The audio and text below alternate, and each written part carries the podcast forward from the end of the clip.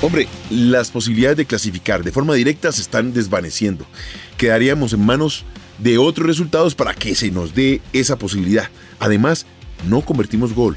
Es difícil sumar de a tres y así es imposible lograr la clasificación. Te voy a contar al final una anécdota relacionada con Boca y cómo se quebró internamente parte de esa estructura, pero el grupo fue más fuerte. Footbox Colombia, un podcast con Oscar Córdoba, exclusivo de Footbox. Para nadie es un secreto que la situación de la selección Colombia es muy preocupante. Primero porque los resultados no llegan, los goles tampoco, y aún más el convencimiento del equipo sobre su funcionamiento está muy, muy lejano. Y si bien este es un momento donde todos tenemos que estar unidos, se nota que un rompimiento dentro de la estructura, hinchada, directivos y jugadores. Queda de por medio que ellos dentro de su estructura se llenen de toda la confianza que necesitan, que se olviden un poco de lo que es el apoyo de la gente porque la gente está decepcionada. Era el acumulativo de cinco partidos sin marcar gol. En esta oportunidad se nota que el grupo de jugadores fueron al frente, buscaron por todas las alternativas, pero lamentablemente ese desespero, sobre todo ese estrés, no les permitió ser claros en el momento de apuntar al arco rival. Por eso, al final del ejercicio, al final del partido, tantos chiflidos por parte de la hinchada. Y eso duele. Al deportista lo golpea. Y más cuando es acompañado de un tema de agresión física. Esas botellas que volaron al campo, nada que ver. La gente se puede quejar, gritar, silbar, todo lo que tú quieras. Nos encontramos que un gran sector del periodismo, hinchas y de los que nos gusta opinar de fútbol, pues no estamos de acuerdo con la parte o sobre todo con la propuesta táctica y estratégica que Reinaldo ha tenido durante los seis meses. No cambia y nos sigue dando los mismos resultados, pero Reinaldo es clásico, no es un técnico que tenga variantes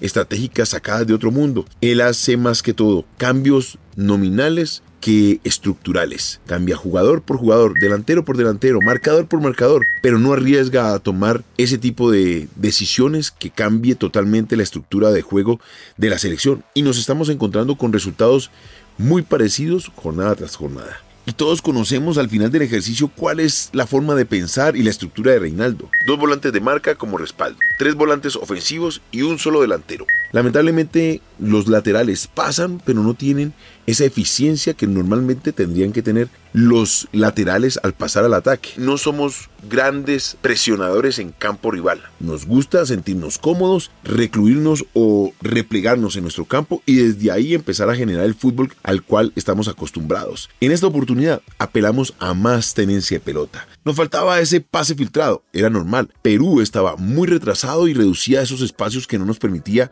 esas combinaciones, ese tipo de asociaciones que son las importantes en el momento de buscar el arco rival. Tuvimos un 70% la posesión de la pelota contra un 30% de un Perú que vino y se arropó en su campo para contragolpear. Era normal que esa estrategia la fueran a utilizar los peruanos en este partido. Podemos hablar de la estructura, de la táctica, todo lo que quieras, pero realmente lo que puede uno evidenciar es que los importantes no sacaron en esta oportunidad esa chapa de referentes y marcaron la diferencia. Falcao nunca le llegó la pelota. James demostró que para competir a nivel suramericano y en eliminatorias tiene que abandonar jugar en Qatar. Se juega a una velocidad distinta. Acá la presión, la concentración y sobre todo la habilidad del rival cuenta. Así que eso no le va a permitir de ninguna manera estar por encima de los delanteros, defensas y mediocampistas de los equipos rivales. Hombre, este es el momento para buscar alternativas diferentes porque lo que se viene haciendo durante los últimos meses no ha marcado gran diferencia. Nos sostuvimos, pero ahora nos pasaron y ese es el problema más grande. Hay que decir que Chile perdió contra Argentina y nos lo aguantó un poquito más en esta carrera para ir a Qatar. Bolivia no ganó con Venezuela, así que se quedó rezagado totalmente. Paraguay no es un equipo que marque diferencia. Aquí los que tenemos ese pelotón, esa necesidad y la obligación de buscar los puntos, pues hay que marcar diferencia. Hay que hacer cosas distintas para buscar resultados distintos. Es lo que nos está pasando. Este es el momento para que aquellos que no están en su nivel pues den un paso al costado y que vengan aquellos que pueden aportarle algo diferente a la selección. Valga la redundancia. Frescura. Toda esa idea que de pronto en este momento el resto no contiene o no tiene. Realmente a mí no me gusta hablar de milagros, a mí me gusta hablar de objetivos. Y en este caso, pues son objetivos para cumplir. Lamentablemente vamos a enfrentar a una de las selecciones que llevan 28 partidos sin perder. Y en la selección de Scaloni. Le dio la vuelta al cuento. y hoy esta Argentina está clasificada y se encuentra con un paquete de jugadores que le permite soñar en recambio permanente para lo que va a ser la eliminatoria y el mundial. Ahora tú dices, bueno, Argentina tiene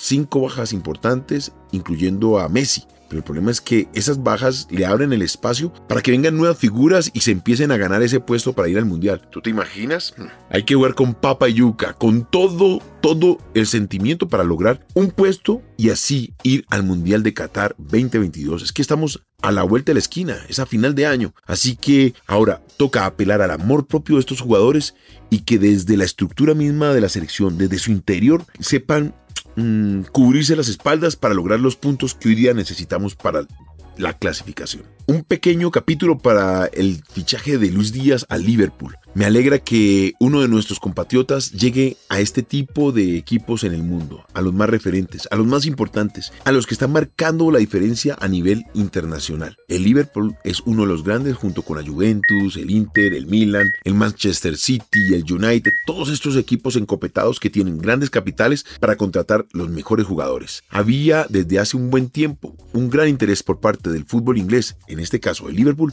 por Luis Díaz. Bienvenida esta oportunidad para uno de los nuestros y colocarlo en el sector más lindo del fútbol, en la estratosfera, en aquellos que son los mejores del mundo. Y seguramente va a tener un espacio para aprender, para adaptarse. El tema vivienda, alimentación, clima, todos estos elementos juegan en ocasiones en contra del profesional, pero sabemos que Luis lo está haciendo despacio, pero muy sólido. Y por eso este paso tan importante para él y su familia. Bienvenida a esta oportunidad para uno de los nuestros y ojalá logre consolidarse para que le siga abriendo las puertas a muchos más. Ahora te voy a contar la anécdota relacionada con algo muy parecido a lo que está viviendo la selección, solamente que la parte que se rompió en confianza fue la de un directivo y su comentario nos hirió de forma contundente pero también nos alentó para que nos uniéramos de forma grupal y fuéramos más sólida, más fuerte ante ese comentario negativo. Empatamos con Palmeiras en la semifinal del 2001 en la cancha nuestra, en la bombonera. Teníamos que ir a Brasil a definir el paso a la final de la Copa Libertadores. Pues bien, el resultado fue